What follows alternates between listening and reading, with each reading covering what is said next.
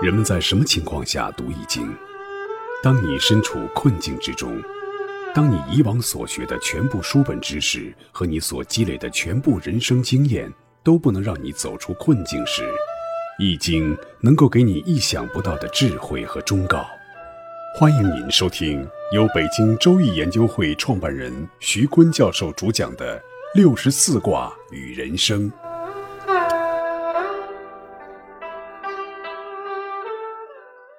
亲爱的听众朋友，大家好，我是北京周易研究会创办人徐坤。今天我带您走进周易殿堂，主讲六十四卦与人生。听众朋友们，大家好，我是林雪。今天呢，我们讲涣卦。涣呢，就是涣散的涣。涣卦的卦画呢是风水涣。上卦呢是巽卦，下卦是坎卦。巽为风，风性为入；坎为水，水性为陷。涣卦的画面呢，就是风在水上吹，水面波浪随起，由近及远，波纹呢离散乃至消失。《说文解字》说呢，涣散流也。杂卦传也说涣离，水溶解破裂就是涣。我们来看一下涣卦对应的推背图，它对应着推背图的第四十六象。图中呢画了一片竹叶，还画了一个似乎很生气的老人。按照时间顺序来解的话，这一项所说的就是当时的国家副主席叶剑英指挥抓捕四人帮，结束文化大革命，拨乱反正这件事儿。图中的竹叶呢，也隐含了叶这个姓氏。我们再来看一下谶语，谶曰：“暗暗阴霾，杀不用刀，万人不死，一人难逃。”在黑暗混乱的统治下，民怨国乱。想要杀死一个人，完全都不需要用刀啊，可能一句话就可以置人于死地。谶语呢，就是对四人帮统治时期的一个描述。我们再来看宋，有一军人身带弓，只言我是白头翁。这两句呢，也直接点出了在抓捕四人帮的过程当中的一个关键人物啊，叶剑英。他当时是国家副主席，长期主持军委工作，在军队里威望非常的高。抓捕四人帮呢，就是由叶剑英坐镇中南海来指挥的。而且呢，他当时已经七十九岁高龄了，所以说是白头翁。第三句“东边门里伏金箭”是指这次诱敌抓捕行动啊，伏兵设于门里，方位与东方有关。七六年十月抓捕四人帮呢，是在怀仁堂，怀仁堂正好是位于中南海丰泽园的东北方，在怀仁堂的东侧门里伏兵抓捕了来开会的王洪文和张春桥，然后呢，又在东休息室门内抓捕了姚文元。最后一句“勇士后门入地宫”，这个后门呢，指的就是皇后的住所。当时江青是在他住的春藕斋被警卫小组拘捕的。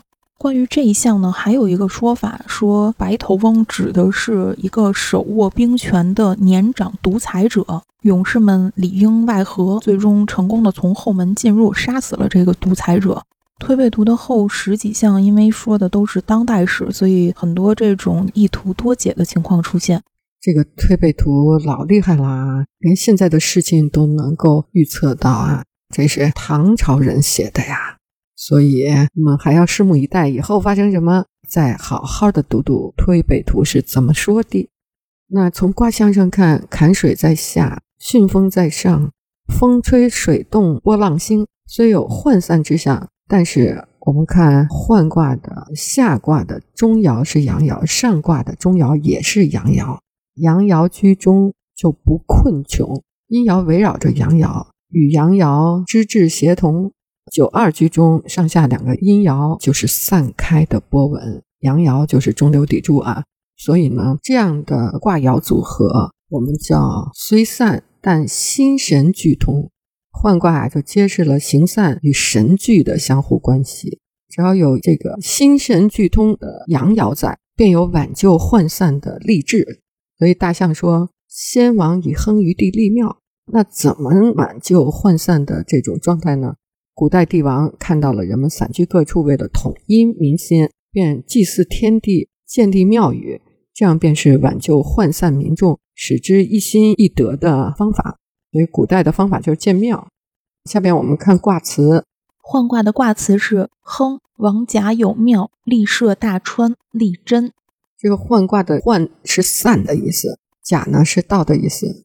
换卦亨通，为什么事情都是涣散的状态，还亨通呢？那卦辞里说：“王甲有庙，君王之德光，照耀宗庙，利于涉过大江大川，利于坚守正道。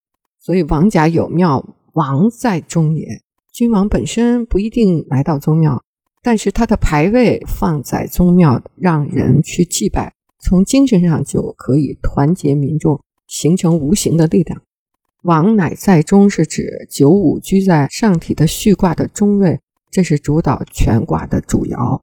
这就是有阳爻，有精气神在，所以换卦虽然是讲涣散，却最终是亨通，讲怎么去治理这个涣散的状态。对于统治者来说，可能没有信仰是很可怕的，信仰强大，民众才能团结在这个统治者的左右。但要是庙建了太多，这个信仰太强呢，也不行，会变成另外一种患。社会的财富和民心都集中在了庙里面，那就和政府统治发生了背离。对，明确听说中国有四次大的灭佛之举，这个说明庙堂和江湖要平衡，否则就会发生奇变啊，会使社会的发展的中轴倾斜，社会没法正常维系下去了。对，随着这个佛教僧侣人数的不断增加，他在社会各阶层当中的影响力也越来越大。那么，他与集权统治之间就会发生很多的矛盾。如果不能用和平的手段去消除这个矛盾的话，统治者就会采取一些非常激烈的行为。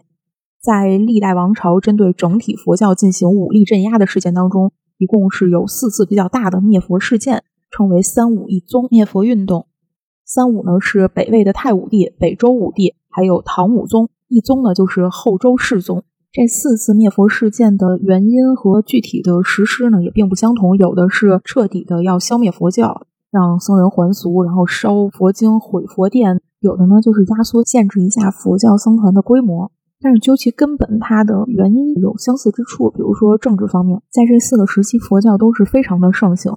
各个阶层，无论是高官还是百姓啊，都非常的笃信佛教，这就对皇权构成了很大的威胁。比如说，有人犯罪了，不交给官府处理，而是私设律法，那老百姓犯的罪都抓到庙里啊，让庙代表司法来审判啊，判了以后关在哪儿啊？庙都可以私设公堂啦。所以在这段时间，庙就是这么厉害。那哪个统治者能允许这种情况出现？还有呢，就是经济原因。因为佛教呢不从事生产工作，而且又不交税，入了佛门就可以不用再服兵役徭役，这就对当时的国家经济造成了非常严重的影响。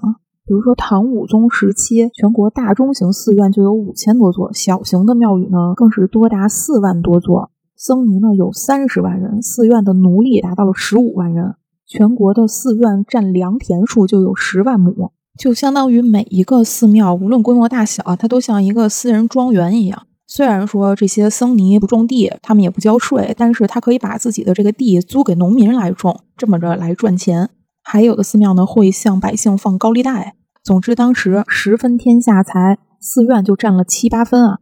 寺庙开始和国家争财富、争人力，那这种情况下，统治阶级肯定是要打击佛教的。下面我们看爻辞，初六爻辞用整马壮吉。初六呢是阴爻阳位不正。与六四又不相应，象征着刚走散不太远，用健壮的马把初六追回来，所以吉初六就是那个涣散最初的征兆，是阴爻处在阴位，又不中又不正，上面又不应啊，所以就想跑，是涣散的开始，离散之初，其涣散的程度还较为浅，所以花费了大的力气把这种涣散的状态给挽救回来。这个挽救涣散的力量呢，就是指九二爻。那下面我们看九二爻辞。九二爻辞：患奔其机，毁亡。机呢，有的书说是树，有的说是台阶。九二呢是阳爻处在阴位，不正但居中。它与上边的九五都是阳爻对阳爻，所以互相相斥，象征着九二没有安全感。在涣散的时候呢，需要找一个安全的归属，才可以消除忐忑不安的状态。这种忐忑不安又叫毁亡。所以九二上与九五不应，就去找初六上不应向下求，得到了安全。所以在局势混乱的时候呢，没找到靠山，但是找到了暂时的安居之所。在安居之所里，九二就慢慢的聚集力量，为走出幻境来寻求方法。下面我们看六三爻辞。六三爻辞：患其功，无悔。功呢，就是反身自问。当身陷患难的水波中，能够反身自问，就没有悔恨，还可以去拯救他人。功就是自问的意思。六三呢是阴爻在阳位，也不正，与上九也不阴。六三最初呢有选择的错误，所以才发生了自身的涣散。但是错在自己能够反身自问，也没悔恨。虽然上九无位，处于更深的涣散状态。根本就无力提携六三克服自身的涣散，但是六三仍然可以舍其本位，上继上九，帮助上九脱离患状而无悔。所以小象说呢：“患其功志在外也。”这个志在外就是六三自己还处在患状呢，还努力去帮助上九脱离这个患状。六三应上九在六十四卦的卦爻辞中很少有吉祥的含义，只有换卦是例外的。因为六三呢，它有望身寻上之象，就有一点利他精神。这种自己在患难之中还济人家的患难，帮助上九走出患地，所以这个爻辞是吉利的。下边我们看六四，六四爻辞：患其群，原吉；患有丘，匪夷所思。夷呢是指平平常常的人，涣散已经达到了群体，但是结局还是吉祥的。